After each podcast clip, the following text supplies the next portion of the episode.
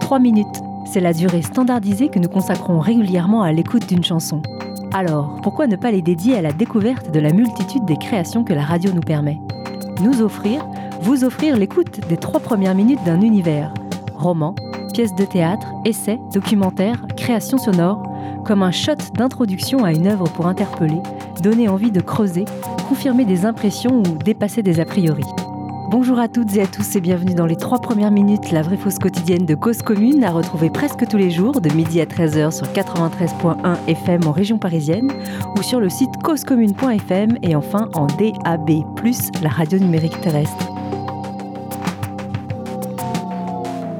Et coucou, c'est Renou. Voilà, eh bien, euh, bonjour à tous. Euh, vous êtes sur Cause Commune et c'est le début des trois premières minutes et on est très heureux d'être avec vous pendant une heure.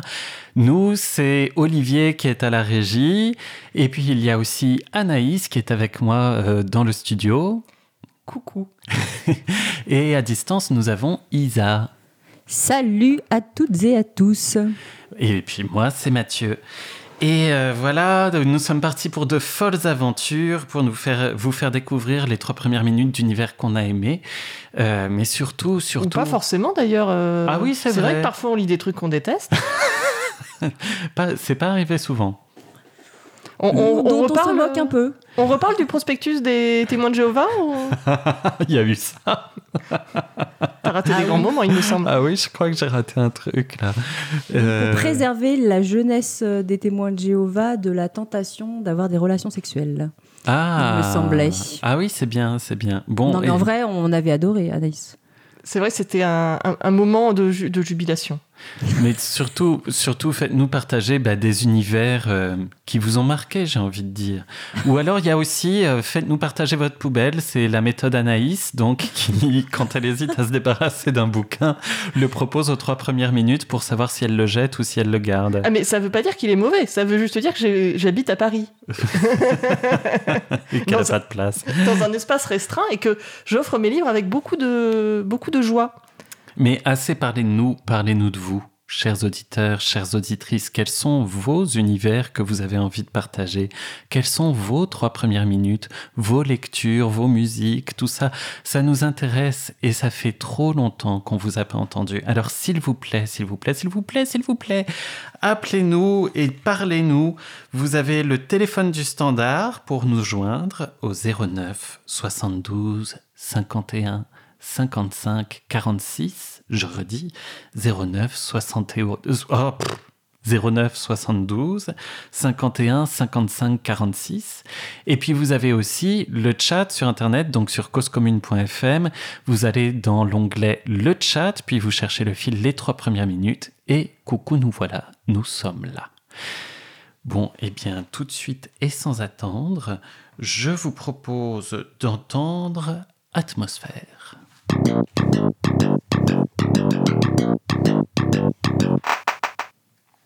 Dans la matinée, la femme qui a presque atteint l'illumination arrive. Il y a des étapes. Et elle pense en être à l'avant-dernière. Celle-ci ne peut se décrire que par un terme japonais qui signifie seau de peinture noire. Je passe un petit moment à chercher des ouvrages pour le vacataire maudit. Il rédige sa thèse depuis 11 ans, je lui offre des rames de papier, des trombones et des stylos. Il travaille sur un philosophe dont je n'ai jamais entendu parler. Il me dit qu'il est mineur, mais essentiel. Mineur, mais essentiel. Hier soir, son épouse a mis un mot sur le frigo. Ce que tu fais actuellement rapporte-t-il de l'argent? L'homme en costume minable refuse qu'on diminue ses amendes. Il est heureux de contribuer à notre institution. La blonde aux ongles rongés jusqu'au sang fait un saut après le déjeuner et repart avec un sac à main plein de papier hygiénique. Je dois supporter une théorie sur la vaccination et une autre sur le capitalisme tardif. Vous rêvez parfois d'avoir à nouveau 30 ans me demande l'ingénieur au cœur solitaire. Non, jamais, je réponds. Je lui raconte cette vieille blague sur les voyages dans le temps. Ici, on ne sert pas les voyageurs dans le temps, un voyageur dans le temps entre dans un bar. En rentrant chez moi, je passe devant la dame qui vend des petits moulins à vent. Parfois, quand les étudiants sont vraiment défoncés, il lui en achète. Pas de clients aujourd'hui, elle dit. J'en prends un pour Ellie. Un bleu et blanc qui devient tout bleu et tout flou en tournant dans le vent. Ah, ne pas oublier les pièces de 25 cents, je me rappelle. À l'épicerie, Mohan m'en donne un rouleau.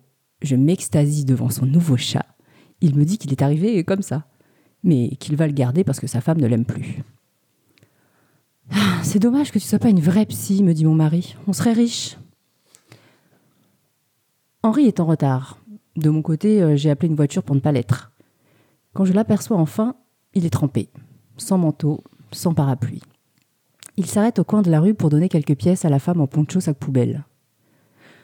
Mon frère m'a dit un jour que les stupéfiants lui manquaient parce que quand il en prenait, le monde, le monde cessait de l'interpeller. Pas faux, avais-je répondu. On était au supermarché. Autour de nous, les choses cherchaient à exprimer leur véritable nature, mais leur éclat se ternissait peu à peu au son de l'insupportable musique du lieu. J'essaie de le réchauffer en vitesse. Une soupe, un café. Il a l'air en forme, il a le regard clair, la serveuse flirte avec lui en préparant le café. Autrefois, les gens faisaient des remarques à ma mère dans la rue.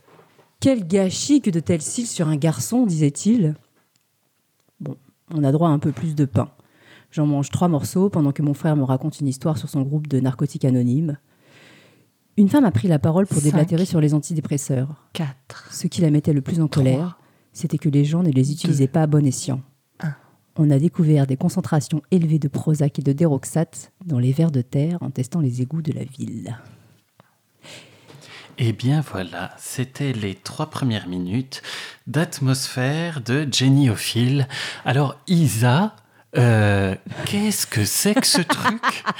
Mais d'où tu nous as dégoté ça? Enfin, ça part absolument dans tous les sens. J'ai l'impression qu'on a droit à toutes les associations d'idées, euh, euh, seconde, microseconde après seconde, qui se passent dans la tête de la narratrice.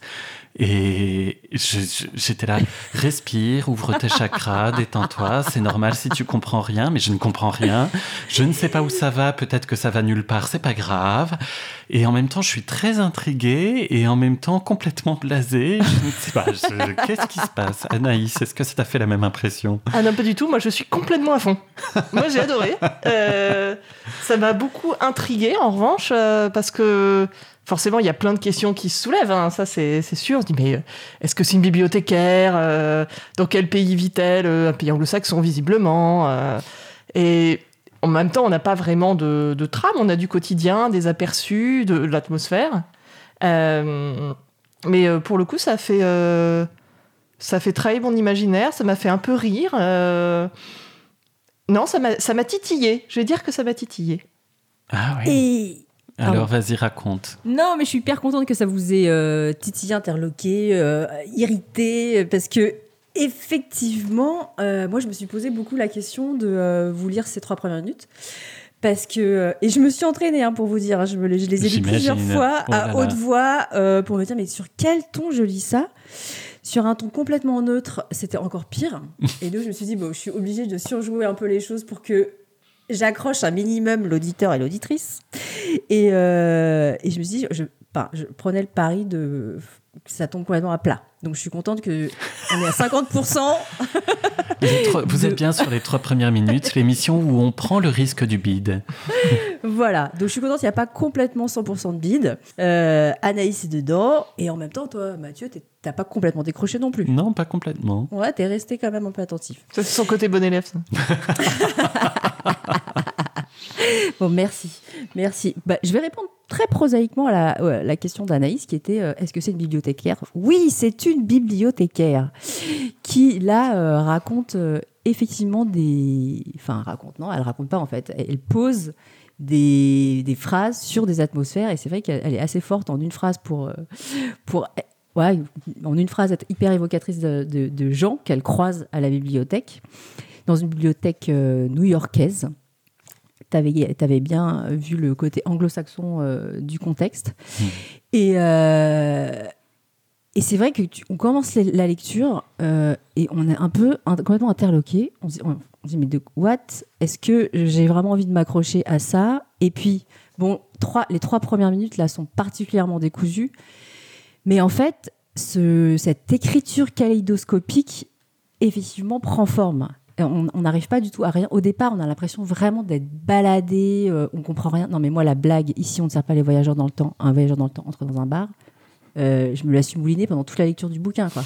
Parce que c'est pas la seule blague du livre, quoi. Je disais, mais qu'est-ce que c'est C'est où la blague, quoi? Et tout d'un coup, j'ai eu un Eureka Je disais, mais oui, elle est trop bonne, en fait C'est trop une blague de geek, quoi, que je trouvais géniale. Alors, euh, je sais pas si ça vous a fait rire ou si ça peut vous faire rire maintenant. Et moi, ça m'a fait rire, mais il y a eu un- effectivement un petit temps de je n'arrive plus à écouter Isa parce que je suis en train de chercher la blague.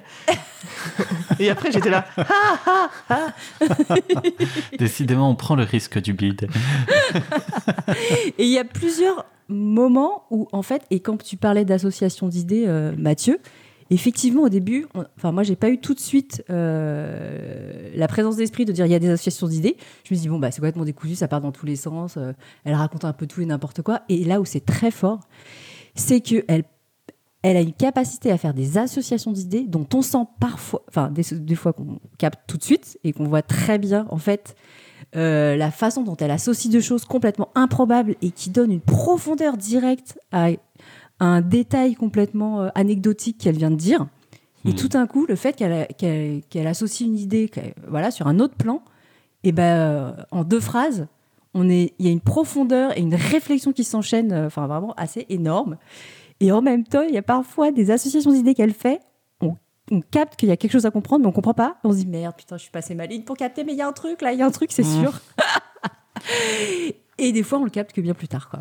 Et alors, tout le bouquin est comme ça, dans une espèce de zapping, de, d'événements, de micro-événements super courts Euh, oui, mais ça prend de la densité. Il y a des moments où elle va plus s'apesantir sur une situation et en fait, on se rend compte que c'est narratif. Et on va plonger dans cette vie à elle de euh, comment dire de bibliothécaire euh, en couple avec un couple installé avec ses limites dans sa petite vie de famille et notamment sa relation hyper intense qu'elle a avec son frère qui a l'air d'être un comment dire euh, pour parler de façon très normative un inadapté social Hmm. qui, qui va rentrer dans une convention euh, de créer une famille et tout ça, alors qu'il sait très bien que c'est pas pour lui, qui va complètement plonger. Et elle, c'est toutes ces réflexions d'assister, parce qu'elle aussi, elle se sent bien inadaptée socialement, mais qu'elle a fait ce qu'elle a pu euh, pour se maintenir euh, dans le contexte, Hmm. qu'elle voit son frère plonger. Et elle, c'est toutes ces réflexions aussi et sur la collapsologie, sur cette fin du monde, sur la, mise en abîme de euh, ces petits travers qu'elle vit au quotidien, de, la plongée de son frère euh, dans un monde conventionnel qui n'est pas capable de la- de, de l'accueillir.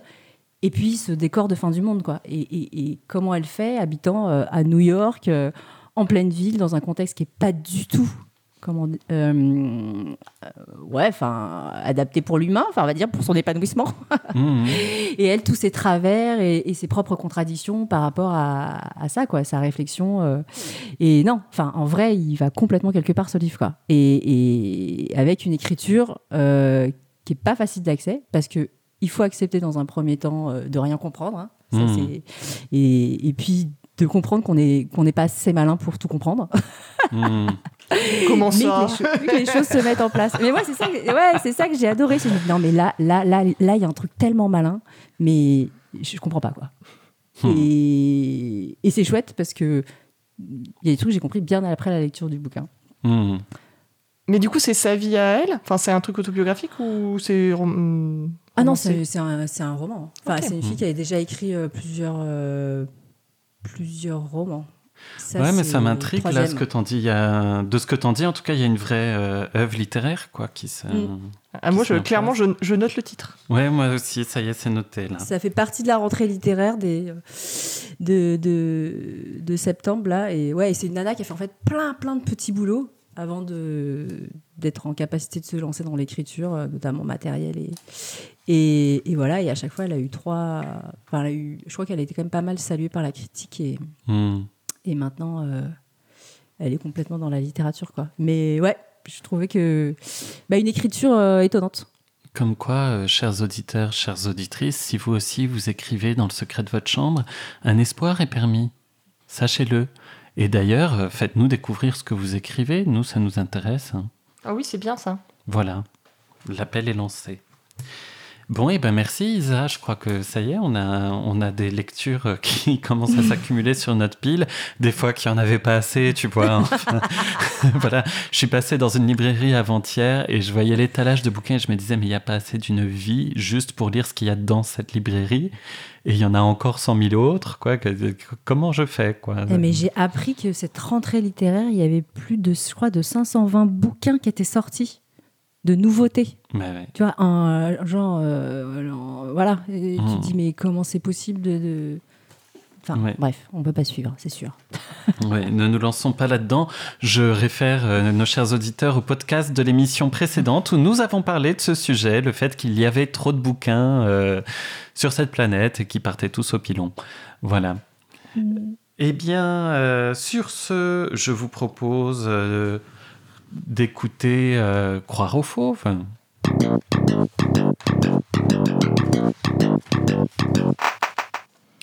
Automne. L'ours est parti depuis plusieurs heures maintenant et moi j'attends. J'attends que la brume se dissipe. La steppe est rouge, les mains sont rouges, le visage tuméfié et déchiré ne se ressemble plus. Comme au temps du mythe, c'est l'indistinction qui règne. Je suis cette forme incertaine, aux traits disparus sous les brèches ouvertes du visage, recouverte d'humeur et de sang. C'est une naissance puisque ce n'est manifestement pas une mort. Autour de moi, des touffes de poils bruns solidifiés par le sang séché jonchent le sol, rappellent le récent combat. Depuis huit heures, peut-être plus, j'espère que l'hélicoptère de l'armée russe va percer le brouillard pour venir me chercher. J'ai garrotté ma jambe avec la lanière de mon sac quand l'ours s'est enfui. Nicolas a aidé à me bander le visage lorsqu'il m'a rejointe. Il a vidé sur ma tête nos précieuses réserves de spirt, spirt, spirt, je ne sais pas comment ça se prononce, qui ont coulé le long des joues avec le larmes et le sang. Depuis, il m'a laissé seul, il a pris mon petit alcatel de terrain pour appeler les secours du haut d'un promontoire en pensant, sûrement, au réseau incertain, au téléphone antique, aux antennes lointaines, que tout cela fonctionne parce que les volcans nous encerclent, eux qui célébraient il y a quelques instants seulement notre liberté, et qui scandent à présent notre enfermement. J'ai froid, je cherche mon sac de couchage à tâtons, je m'en mitoufle comme je peux, mon esprit part vers l'ours, revient ici, tourne, construit des liens, analyse et décortique, fait des plans de survivants sur la comète. Dedans, cela doit ressembler à une prolifération incontrôlable de synapses qui envoient et reçoivent des informations plus rapidement que jamais. Le tempo est celui éclatant, fulgurant, autonome et ingouvernable du rêve. Pourtant, rien n'a jamais été plus réel ni plus actuel. Les sons que je perçois sont démultipliés. J'entends comme le fauve, je suis le fauve. Je me demande un instant si l'ours va revenir pour m'achever, ou pour que je l'achève, moi, ou bien pour que nous mourions tous les deux dans une ultime étreinte. Mais déjà je sais, je sens que ce n'arrivera pas, qu'il est loin maintenant, qu'il trébuche dans la steppe d'altitude, que le sang perle sur son pelage. À mesure qu'il s'éloigne et que je rentre en moi-même, nous nous ressaisissons de nous-mêmes, lui sans moi, moi sans lui, arriver à survivre malgré ce qui a été perdu dans le corps de l'autre, arriver à vivre avec ce qui y a été déposé. Je l'entends bien avant qu'il n'arrive. Il est inaudible pour Nicolas et Elana qui m'ont rejoint tout à l'heure. Il arrive, je dis. Mais non, il n'y a rien, ils répondent. Juste nous dans l'immensité avec la brume qui monte et qui descend. Pourtant, quelques minutes plus tard, un monstre de métal orange, rescapé de l'époque soviétique, vient nous arracher au lieu. À Kliuchi, c'est la nuit, le fond concret de la nuit. Kliuchi, le village clé, le centre d'entraînement, la base secrète de l'armée russe dans la région Kamchatka. Je ne suis pas censé savoir que c'est sur ce pauvre bout de terre qu'ils envoient des bombes chaque semaine depuis Moscou pour mesurer leur portée et atteindre les rives américaines du détroit en cas de guerre.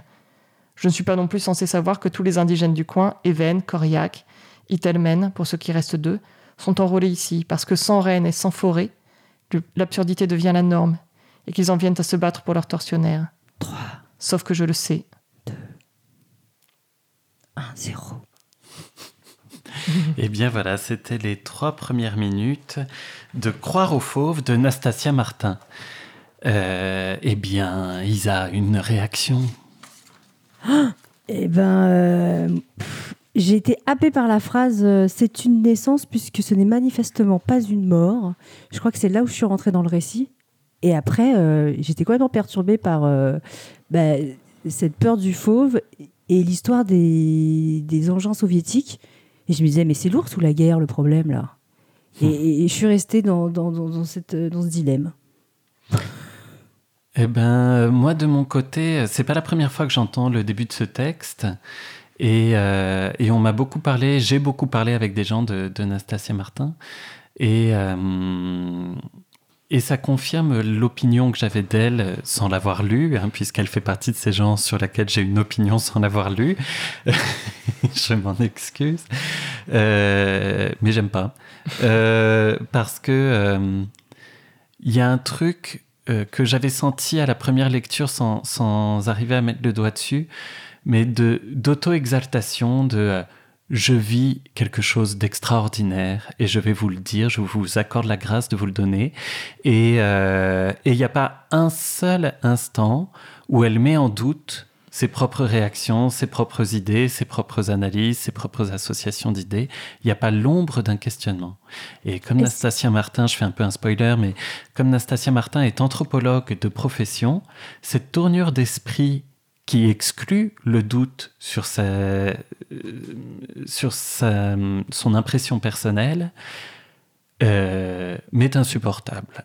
Voilà. Oh Ben, je, je- je Il est dur, hein. profite, je profite de cette fin, de ce jugement sentencieux et définitif pour euh, donner la parole peut-être à Marilyn qu'on a en ligne. Ah. au téléphone et peut-être qu'elle a, elle a pu écouter la lecture d'Anaïs, peut-être elle a un avis sur cette question et euh, sur euh, ces trois premières minutes de Croire aux fauves. Et en tout cas, elle avait envie de nous partager de la poésie. Euh, bon, je peux. C'est Marilyn au téléphone. Bonjour Oui, Marilyn. Bonjour. Bonjour. Alors, je vous écoute depuis tout, ma- depuis tout à l'heure. Là, je découvre votre radio. Et comme c'est cause commune, ben, ça, ça me parle, mais je me demandais ce que c'était exactement. Mais cause commune, déjà, ça me parle. et donc, je suis depuis tout à l'heure. Alors, pour la bibliothèque, moi, je préfère. Déjà, je préfère parler du texte de la bibliothécaire. Et c'est celui qui m'a le plus inter- interpellé, puisque j'adore être dans les bibliothèques et je fréquente, les fréquente assidûment. J'ai énormément, énormément aimé. Voilà. Ah, bah, Ah. Donc je remercie la personne qui a eu la, la- la gentillesse de proposer ce texte. Et j'aurais- je voudrais bien, mais là j'ai euh, je vais essayer de noter, parce que j'ai pas eu le temps de noter, quelle année l'auteur. Voilà. Vous parlez du premier texte qui a été lu? Oui, oui, oui. Alors, il s'agit de euh, Atmosphère de Jenny Ophil. O-2-F-I-2-L. Euh, Attends, de, de- Pardon. atmosphère, d'accord. Atmosphère euh, géniophile. Voilà. Aux éditions d'Alva. Édition d'Elva. Et puis, Et- si jamais vous perdez vos notes, de toute façon, ce sera noté sur le site internet le de l'émission, euh, sur le podcast de hein. l'émission. D'accord, merci. Donc déjà, c'est- sympa. Déjà d'avoir eu. J'aime bien, moi, ces lectures à haute voix. Ah, Voilà. super. Donc euh, moi, je la pratique souvent et je trouve ça extra- extraordinaire. D'abord, c'est une- ça permet déjà euh, de la, de, de la- et de la goûter, ça permet de la goûter différemment. Voilà. Et de mieux la faire partager, de mieux se l'approprier également. Eh ben, c'est un plaisir qu'on partage aussi. euh, largement. Bah, moi, en tout cas, j'accueille vos, re- vos remerciements et votre gratitude euh, avec bonheur, parce que c'est moi qui ai lu le texte et j'étais, comme c'était à Paris, comme on le disait tout à l'heure, je suis bien contente que vous soyez. Et, que et je- voilà, votre ça prénom, c'est Ah, moi, c'est Isabelle. Merci Isabelle, merci de tout cœur. Voilà. Alors moi, je viens d'écrire La vie à haute voix. Non, Ah. la vie, oui, La vie à haute voix, justement. Oui, Euh, c'est la première fois euh, que je suis publiée. Euh, je m'appelle Marilyn Bénazé. Et d'accord. euh, c'est, je suis, euh, voilà, c'est un- c'était un rêve que j'avais, puisque j'adore écrire, ça restait toujours dans mes tiroirs, euh, dans mes- sur mes carnets, et j'ai décidé, euh, pendant le confinement, d'aller plus loin, et puis donc d'envoyer ça, et puis euh, d'envoyer mon recueil, et puis ça a été accepté, et puis voilà. quoi. Ah, Donc super. ça vient de Bah, paraître euh, félicitations. de l'Armatan. Et vous pouvez d'ailleurs en ligne, en lire euh, en ligne euh, sur le site de l'Armatan, hein, en allant sur La vie à haute voix, euh, accent tonique poésie, à des pages qui sont euh, gratuites, enfin que l'on peut lire gratuitement, euh, puisque bon, c'est voilà, ça fait partie de la, pub- de la publicité de l'Armatan également que de mettre ses auteurs euh, en ligne sur certains textes. quoi. D'accord. Est-ce que vous souhaiteriez nous, en, nous en faire découvrir un, un passage? Alors il y a plusieurs, alors euh, il y a plusieurs, euh, en allant vite, hein, il y a plusieurs thématiques dans ce livre, hein, qui est d'ailleurs un livre pour le respect des droits humains et pour la défense de la planète. hein. Euh, c'est, il y a à la fois euh, tragédie et espoir, euh, il y a également naître et grandir, il y a euh, euh, peinture de la vie, l'âme de la nature du monde et fête. Mhm. Donc euh, là-dedans, je peux vous en dire un cours si vous voulez. Avec plaisir. Euh, Ou les trois Voilà. premières minutes euh, du livre. Ah oui, ben, les nous- trois premières minutes. Nous, normalement, voilà, notre concept, c'est on lit les, on partage les trois premières minutes des œuvres. Donc, si vous avez le début de votre œuvre, ça- on écouterait volontiers les trois premières minutes. Donc ce sont des, ce sont des textes hein, courts, Mhm. pour la plupart. hein, et je vais vous en dire un d'ailleurs euh, sur euh, peut-être euh, bon, un, un- un qui, est, qui est quand même coup de poing, hein, parce qu'il y en a un pour la, contre le, il y a beaucoup de femmes qui meurent sous les coups de leur mari. Il y a peut-être aussi des maris qui, qui sont prêts à Ah, ne dites pas trop, aussi, ne hein. dites pas trop avant la euh, Il y lecture. a aussi euh, des choses plus, euh, plus légères. hein. Donc, euh, je sais pas, tout sera mieux ainsi. Est-ce que je peux vous le lire vite Très bien. Ça, une- on vous le ciel bleu, le ciel bleu s'est strié de longues traînées blanches. Une dizaine d'oiseaux éthérés de soleil dansent.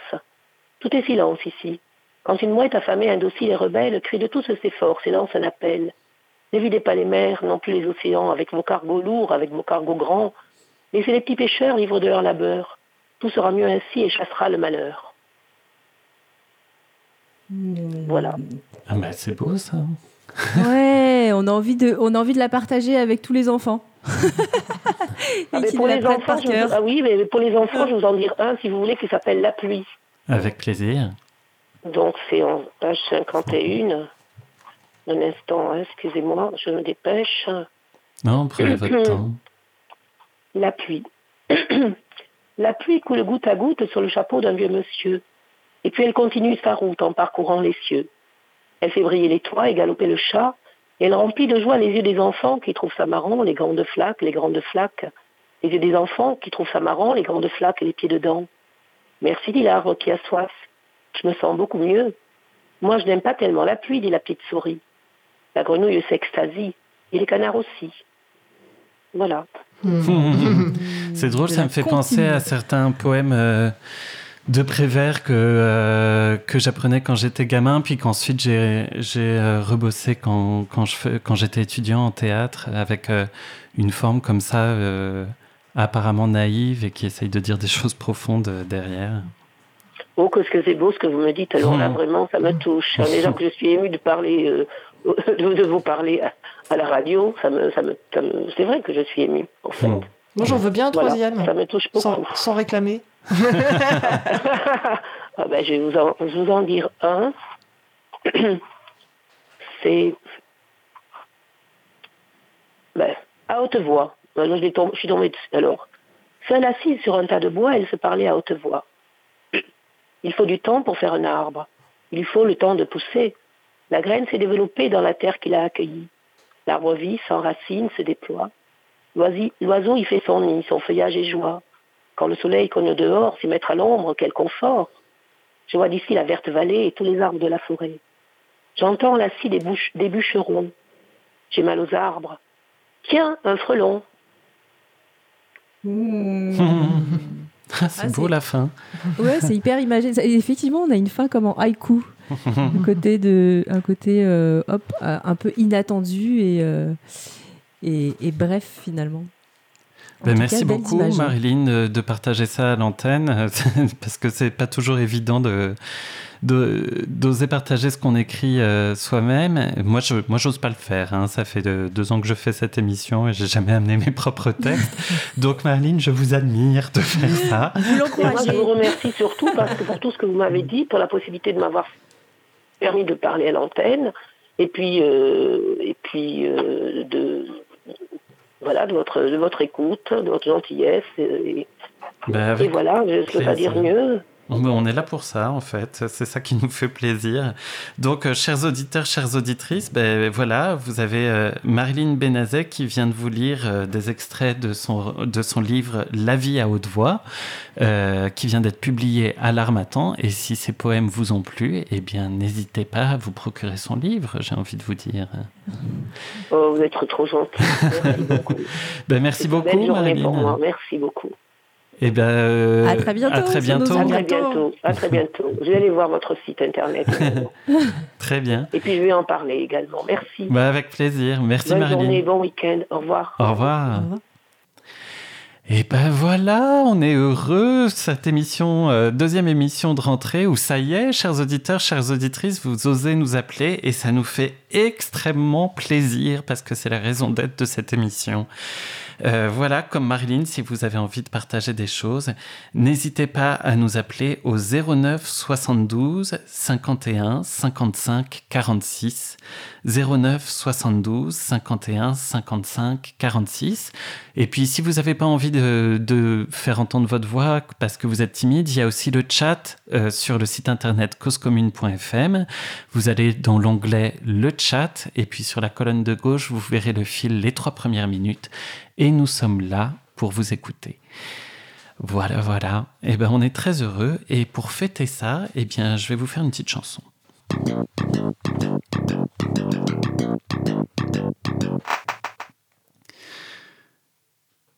Nous sommes maîtres de la terre, nous nous croyons les presque dieux, et pan le nez dans la poussière, que sommes-nous? Dépouilleux. Et là-haut les oiseaux qui nous voient tout petits, si petits, tourne, tourne sur nous et crie au fou, au fou. Nous nageons tous dans la bêtise et l'on invente des drapeaux. On met des couleurs aux chemises, brunes, kaki encore, sous la chemise. Y a la peau. Et là-haut, les oiseaux qui nous voient tout petits, si petits, tournent, tournent sur nous et crient au fou, au fou. Écoutez le monde en folie, vive la mort il n'y a qu'à écouter le journal télévisé. Vive la fin Pas un cri, vive la vie. Nous sommes tous des assassins.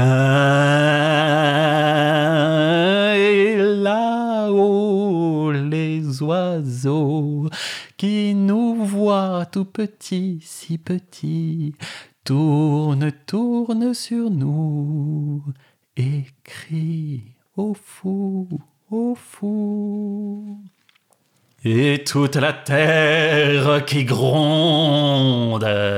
Bonne saison pour les ouragans. On va faire sauter le monde.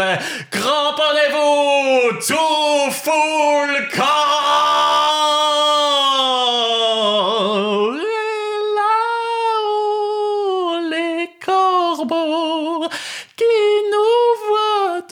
full si petit, tourne, tourne sur nous et crie à nous, à nous. La vie pourrait être si belle si l'on voulait vivre d'abord.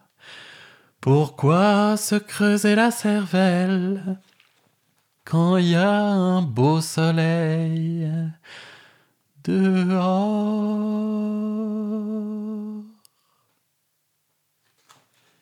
Et oh voilà. Mathieu. Aïe, aïe, aïe, aïe, aïe, aïe, aïe. les larmes. Oh là là. Mathieu dans la place. Et ben voilà, oh c'était euh, pas les trois premières minutes, c'était la chanson en entier en fait de Tout fout le camp de Damia qui est une chanteuse oubliée de l'entre-deux-guerres, à l'époque où on, faisait du café-concert, on n'appelait pas ça le music hall, et on n'appelait pas plus ça le cabaret, mais en fait, bah, c'était la même chose, en gros. Et où euh, c'est l'époque aussi des chansons réalistes. On connaît Edith Piaf et Damien était une chanteuse à succès de l'époque qu'on a oubliée et qui a des super chansons que vous pouvez retrouver sur Internet dans plein de versions différentes, dont celle-là qui est sans doute la plus connue. Il y a une super version par Juliette aussi. Et enfin bref, voilà. Allez découvrir Damien parce que c'est vachement bien. Et là, vous avez eu la version par Mathieu Huot en direct sur Cause Commune. Ah, c'était beau, Mathieu. Grosse émotion, grosse ah émotion. Ouais, grosse émotion, ouais, carrément. Eh bien, Franchement, merci les euh, amis. il faut revenir. Mais oui, plus de chansons de Mathieu sur euh, les trois premières minutes.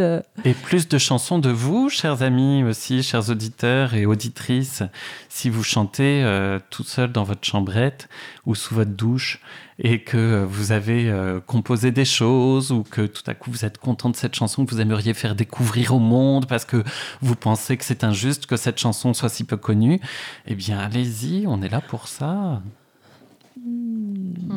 Et, et je te remercie d'avoir partagé cette chanson que j'avais pas entendue depuis très longtemps.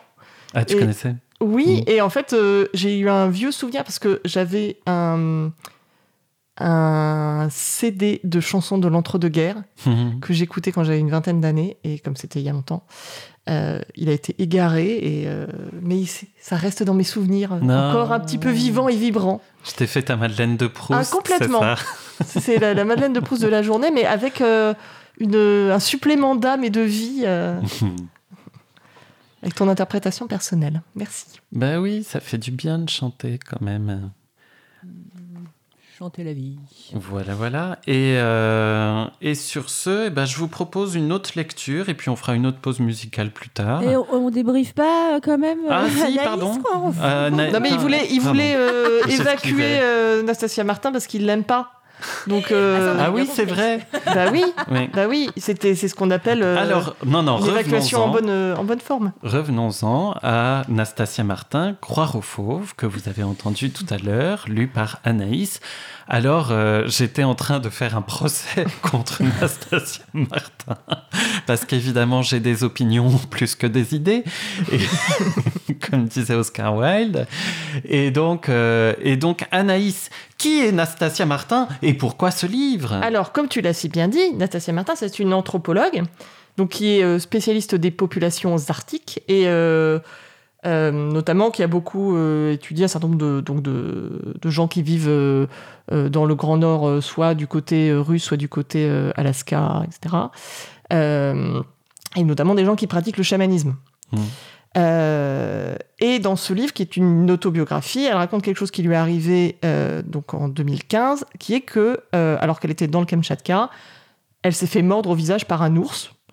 Euh, donc c'est quand même pas quelque chose qui arrive tous les trois matins.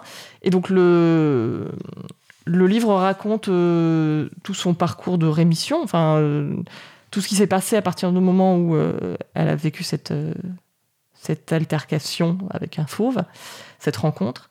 Euh, un peu d'où ça vient, parce que euh, en gros ce qu'elle partage, c'est que euh, pour elle, euh, c'est pas une rencontre de hasard avec cet ours, c'est euh, la suite du fait qu'elle ait, qu'elle ait vécu très longtemps justement avec des chamans, que, euh, euh, et qu'on lui ait déjà annoncé que elle était ours, qu'elle était une femme ours. Du coup, c'est une forme de rencontre avec son ours intérieur, donc matérialisé dans le monde extérieur, etc.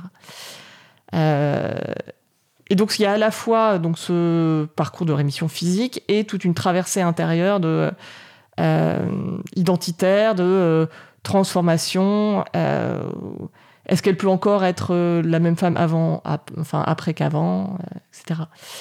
Euh, c'est pour ça que pour moi, il y a quelque chose qui me qui me dérange dans ce que tu dis sur le quand tu quand tu lui reproches Ah, euh, Ça y est, on n'est pas bah, quand tu lui reproches d'être euh, sûr de ce qu'elle affirme, en fait, comme elle ne parle que de son ressenti subjectif, bah oui, en fait, oui, elle est re- sûre de son ressenti subjectif. En l'occurrence, c'est pas du tout un livre d'anthropologie. Mhm. Donc, euh, vu que c'est un parcours intérieur, euh, la subjectivité s'impose. Moi, j'ai pas du tout lu ses son travail d'anthropologue, je sais pas ce que ça vaut. Euh, mais j'ai trouvé ce j'ai trouvé ce livre très beau en fait il m'a déjà en fait j'aime bien les livres courts et ça se lit très vite et donc il y a une espèce de d'intensité comme ça c'est une, une petite fulgurance.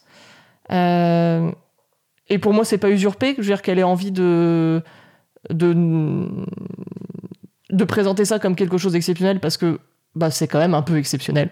Voilà. Euh, Moi, personnellement, j'ai jamais rencontré d'ours et pourtant, je passe beaucoup de temps dans les Pyrénées.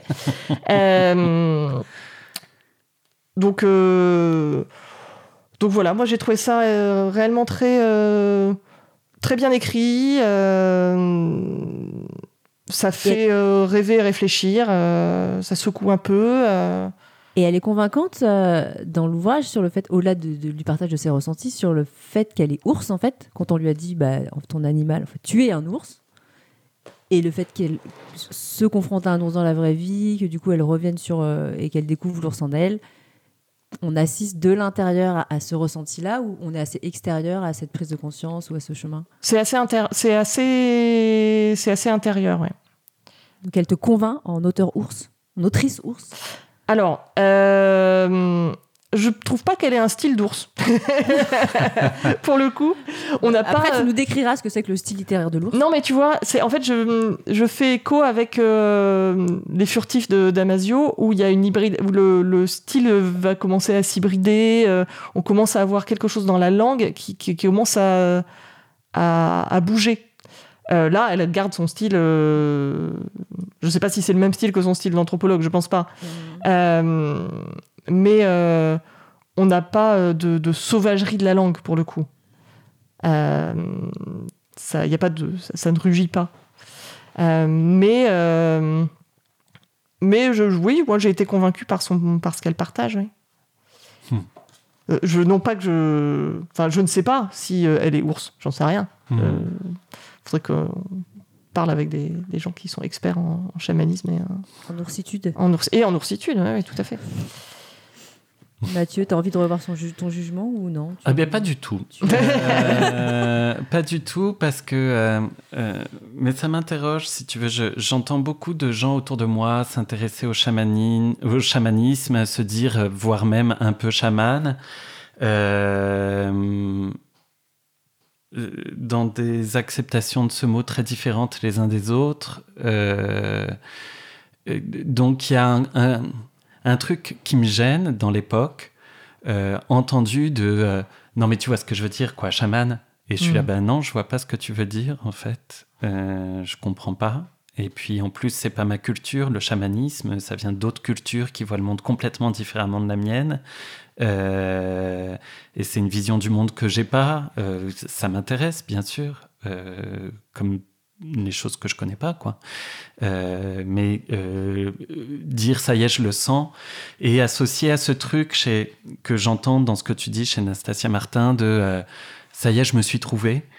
Donc, il y a un truc pour le coup super Alors, ethnocentriste. Permets-moi de m'inscrire en faux, parce que si j'ai laissé entendre ça, pour le coup, c'est pas du tout le cas. Ouais, En fait, elle se trouve jamais, ouais. ni au début ni à la fin. Et pour le coup, moi, c'est ça que j'ai trouvé émouvant dans ce livre, c'est que justement, en fait, c'est surtout un récit de d'apatride. C'est-à-dire que elle a passé tellement de temps à vivre euh, Mm. ailleurs qu'en fait, elle se rend compte qu'elle peut pas vraiment rentrer en France parce qu'elle se sent pas chez elle, et en même temps, quand elle est là-bas, elle se sent pas chez elle non plus.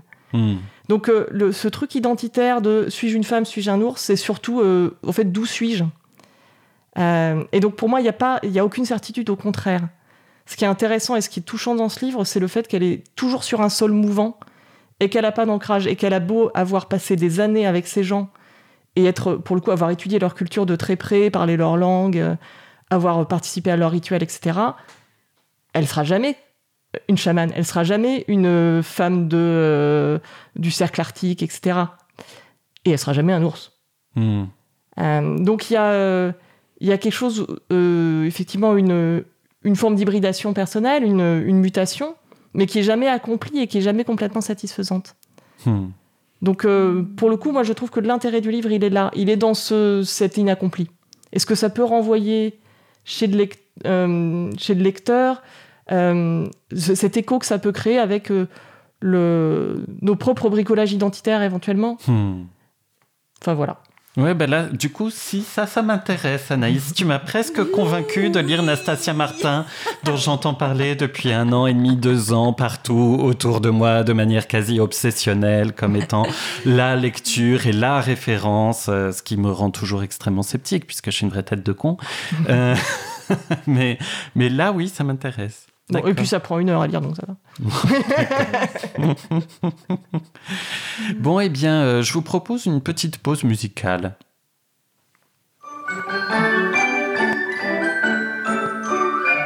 On vient de renvoyer la bonne, paraît qu'elle volait des sous à maman. Elle a pleuré comme une folle, crié que c'est injuste et fait des serments. C'est moi qui ai dit qu'il l'avait vu. Naturellement, tout le monde m'a cru. C'est pas vrai, mais ça fait plaisir. Je ce que j'ai, j'aime bien mentir. Ça tourne pas rond dans ma petite tête. Des fois j'ai des drôles d'idées. C'est pas de ma faute, mais quand je m'embête,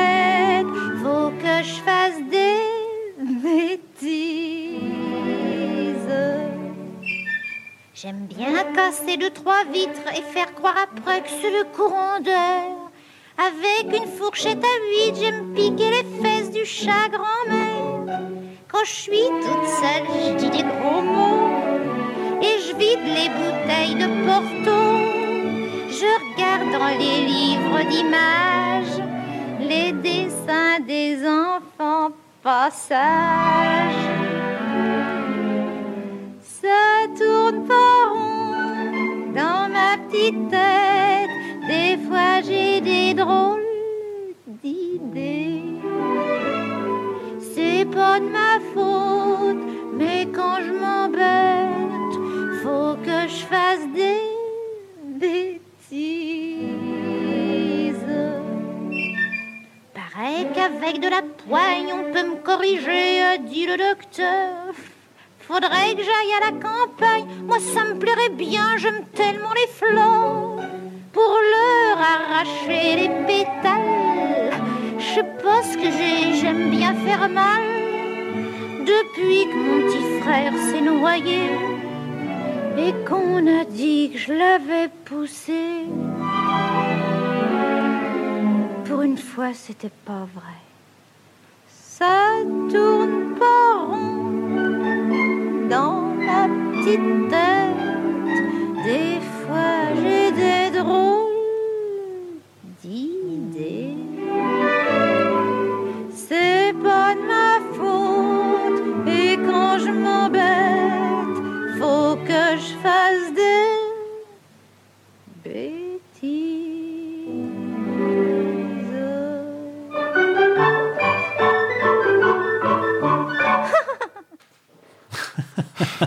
Ah, le, le rire final est monstrueux. Merci Stan Brich, qui est notre dénicheur de talents sur Internet depuis que cette émission existe. C'est lui qui prend en charge nos pauses musicales. Et aujourd'hui, le choix de Stan s'est porté sur Saturne Paron d'Odette Laure. Vous êtes donc bien sur les trois premières minutes sur Radio Cause Commune, l'émission qui part dans tous les sens définitivement pour vous faire découvrir les trois premières minutes de nos univers préférés, détestés, choisis, doutés et les vôtres aussi puisqu'aujourd'hui nous avons eu le plaisir d'entendre Marilyn nous faire découvrir ses poèmes. Eh bien, voilà un petit commentaire sur cette pause musicale, Anaïs. Ah, je suis passée par toutes les couleurs de l'arc-en-ciel en écoutant cette chanson. Euh, au début, je me suis dit, bon, c'est une espèce de Sabine Paturel vintage. Mmh. Et, et après, ça, comment dire, ça a dérapé. Voilà, il y a, eu cette espèce de moment euh, tragique où je me suis dit, bon, bah là, ça peut virer en truc psychanalytique. euh, Non, c'est très très étrange cette chanson. Et toi, Isa? Euh, oui, je suis assez alignée euh, sur les ressentis euh, d'Anaïs. Où d'un côté, je me dis, ouais, ça, ça a l'air léger comme ça. Et puis je me dis, ah bon, bah, on reste dans du old school aujourd'hui, dans nos pauses musicales, que ce soit avec toi, Mathieu. Et C'est ça, on est des cette- modernes. voilà, c'est Odette. Je me dis, bon, on, a- on arrive malgré tout, à chaque fois, sans le préparer, à créer des ambiances dans cette, dans cette émission. Et, et c'est vrai que je trouvais ça marrant le retournement de cette euh, sale gosse au final. Et euh, donc, je trouve ça plutôt réjouissant. Moi, euh, je trouve la chanson vachement bien, en fait. Alors, euh, c'est pas tout à fait la même époque que Damia, puisque là, c'est Mm. 1954. Euh, et je- ouais, je, je trouve la, la chanson hyper bien. Et la chanteuse plutôt bien, mais je regrette en fait qu'elle se sente obligée, et elle l'est sans doute, euh, en tout cas à l'époque, euh, de euh, passer par cette euh, légèreté un peu coconne. Euh, voilà. Ça aurait été un homme qui aurait chanté la chanson, on n'aurait pas eu ce passage obligé, quoi. On aurait pu prendre les choses complètement autrement. Et, euh, et j'en peux plus de cette image de la femme enfant, euh, coquine euh, Ah et bah, tout, années 50, pour euh, exprimer une, une vraie souffrance et un vrai décalage dans le monde. Et, euh, Mais attends, et tu voilà, vas nous la refaire là sur une Mm. prochaine émission, celle-là Un vrai homme viril qui réinterprète euh, Odette En, Laure. en sortant une Non, voix de, une voix de baryton. hein, c'est- C'était Voilà. plutôt une, un appel à, à vous, mesdames, pour que, euh, pour que voilà, on change de représentation de la femme. C'est juste ça, en fait. quoi. Non mais euh, bah, petit détail pour revenir sur ces questions de représentation de la femme, je me suis à nouveau fait la réflexion en t'écoutant Anaïs tout à l'heure que par défaut, quand j'entends euh, une lecture ou quand je découvre, enfin que je commence une lecture, par défaut, le narrateur est, une- est un homme. Et à chaque fois, le fait d'entendre euh, euh, ben, un féminin, donc je réalise que finalement euh, le narrateur ou l'autrice ou l'auteur n'est pas un homme mais une femme, et, et je réalise à quel point c'est quand même Ouais, la référence de base, c'est que l'histoire est racontée par un homme. Mais systématiquement.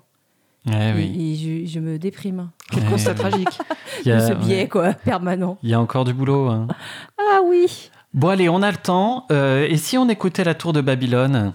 Ah bon, c'est mon tour. Allez. Si on pouvait coucher la tour dans la plaine de Chinard, il faudrait deux jours de trajet pour la longer d'une extrémité à l'autre. Dans sa position normale, l'escalader de la base au sommet demande un mois et demi, à condition d'aller sans fardeau. Toutefois, rares sont ceux qui effectuent l'ascension les mains vides. Pour la plupart, le chariot de briques qu'ils traînent derrière eux ralentit la marche. Il s'écoule quatre mois entre le jour où l'on charge une brique sur un chariot et celui où on la décharge pour l'incorporer à l'édifice. Hilaloum avait toujours vécu en Elam et tout ce qu'il savait de Babylone, c'est qu'elle achetait le cuivre de son pays natal. On transportait les lingots sur des bateaux qui descendaient le Caroun jusqu'à la mer inférieure, à destination de l'Euphrate.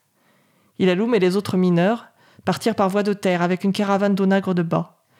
Ils suivirent une route poussiéreuse qui, l'on- qui plongeait du plateau pour traverser la plaine et rejoindre les champs verdoyants quadrillés par les canaux et les levées. Aucun d'entre eux n'avait jamais vu la tour. Celle-ci leur apparut alors qu'ils se trouvaient à des lieues de distance. Le trait, aussi fin qu'un fil de lin, vacillait dans l'air miroitant, planté dans la croûte de boue qui était Babylone. À mesure qu'ils s'en approchaient, la croûte devint les murs de la ville, de formidables murs, mais, qui ils n'avaient Dieu que pour la tour. Lorsqu'ils les baissèrent sur la plaine alluviale, ils virent les empreintes que l'édifice avait laissées hors de la cité. Le Frat coulait désormais au fond d'un large et profond lit excavé pour fournir l'argile des briques.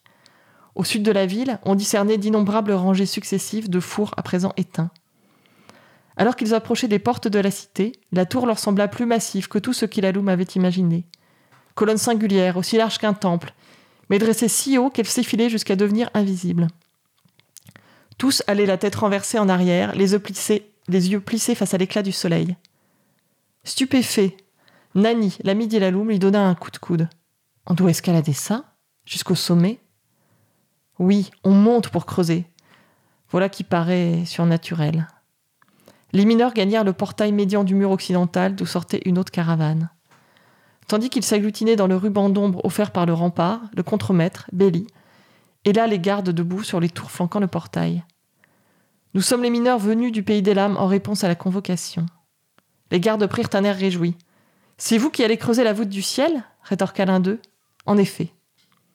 La célébration embrasait la cité entière. Entamé huit jours plus tôt pour l'envoi des dernières briques vers le sommet, le festival en durerait encore deux. Du matin au soir et du soir au matin, la population se réjouissait, festoyait, dansait. Eh bien voilà, c'était les trois premières minutes de la tour de Babylone par Ted Chiang. Euh, voilà. Alors, euh, bah, Isa, une réaction? Euh, et alors, ce qui s'est passé, c'est que j'ai réalisé pendant la lecture de Anaïs que j'étais en charge du chronomètre, que bien sûr je n'avais pas lancé. Et là, j'étais là en train d'auto-évaluer combien de temps je continue à lui laisser. Donc c'était ça ton impression, c'est ça? Bah, mon impression, c'était que alors, j'essayais de me raccrocher en disant mince, on n'est que trois aujourd'hui autour du micro. Mathieu, forcément, il va me donner la parole tout de suite pour exprimer mon, mon, mon sentiment sur la lecture d'Anaïs. Donc, euh, je sais là, c'était quoi? C'était la tour de Babylone, la tour de Babel. euh, Qu'est-ce qu'on Alors, on creuse le ciel, euh, la voûte. euh, non, oui. Alors. Bon, je me demande si tout ça est de la poésie ou tout ça est un, le début d'une, de la description d'une aventure historique dont je- je veux bien en avoir le, le fond. Ouais, ben moi, je, oh, euh, ça- il y a un truc. Alors bon, donc, euh, chers auditeurs, nous aussi, nous avons notre stress hein, de parler à l'antenne, comme vous pouvez le constater. mais euh, moi, j'ai pas eu ce stress-là, donc. Mais euh, c'est marrant parce que je me suis dit, tiens, la tour de Babylone, c'est le premier gratte-ciel. Ça a été ma première euh, réflexion. Euh, ensuite, euh, je me suis dit, tiens, c'est marrant comme euh, je peux me laisser prendre par un récit. Euh, cette simplicité-là, quoi. Euh, de dire, vas-y, raconte-moi une histoire, en fait, j'aime ça. Euh, et, et du coup, je suis curieux de où ça va et pourquoi ce thème, quoi. Anaïs, où ça va et pourquoi ce thème et pourquoi ce livre et qui est cet auteur? Alors, c'est un auteur américain qui est né à la fin des années 60, donc il est encore assez jeune. Et donc, c'est un. En fait, La Tour de Babylone, c'est un recueil de nouvelles. Donc, ce que je vous ai lu, c'est le début de la première nouvelle. Alors, ça tombe mal parce que moi, c'est celle que j'ai le moins aimée du recueil, mais j'ai respecté le thème de l'émission et j'ai lu les trois premières minutes du livre. Euh, néanmoins, ça reste. euh, en l'occurrence, la nouvelle, elle, euh, donc elle se passe dans un espèce de passé fantasmé biblique où on a vraiment construit la tour de Babel et elle va, elle va jusqu'au ciel, elle arrive à aller jusqu'au ciel et qu'est-ce qui se passe? Je ne vais pas vous raconter la fin parce que ce serait du divulgachage de bas étage. Euh, mais moi, la fin est justement une des raisons pour lesquelles euh, c'est pas ma nouvelle préférée du recueil, parce qu'en fait, il y, a un- il y a un truc qui n'est pas logique Mmh. dans le. Bah, dans- vas-y, balance alors. Mais non, je vais pas balancer. Lisez-le et puis on en reparle. Euh, Bon, le débat est ouvert pour la prochaine émission. Si hein. quelqu'un l'a lu, voilà. Ouais. Euh, néanmoins, en fait, donc c'est un recueil de nouvelles qui qu'on peut apparenter à de la science-fiction. Euh, je dirais d'autant plus science-fiction qu'en fait, une bonne partie des nouvelles sont en fait des, un peu des rêveries autour de la science Hmm. et de la méthode scientifique. Il y en a euh, euh, notamment une qui est, qui est sur les mathématiques, qui est particulièrement belle. Et moi, la raison pour laquelle je m'étais lancée à lire ce livre, c'est qu'il y en a une qui est sur la linguistique Mmh. et qui est celle qui a inspiré le, livre, le film Premier Contact. Euh, qui est un film que j'avais beaucoup aimé, euh, qui raconte donc une rencontre avec des extraterrestres, mais par le, par le regard d'une traductrice. Mm. Et euh, la nouvelle est assez, différen- assez différente du film, mais très bien aussi. Je crois que, je, pour le coup, chose rare, je préfère le film. Mmh. Enfin, je préfère l'option qui a été choisie dans le film. Parce qu'il y a eu vraiment une option narrative qui est différente.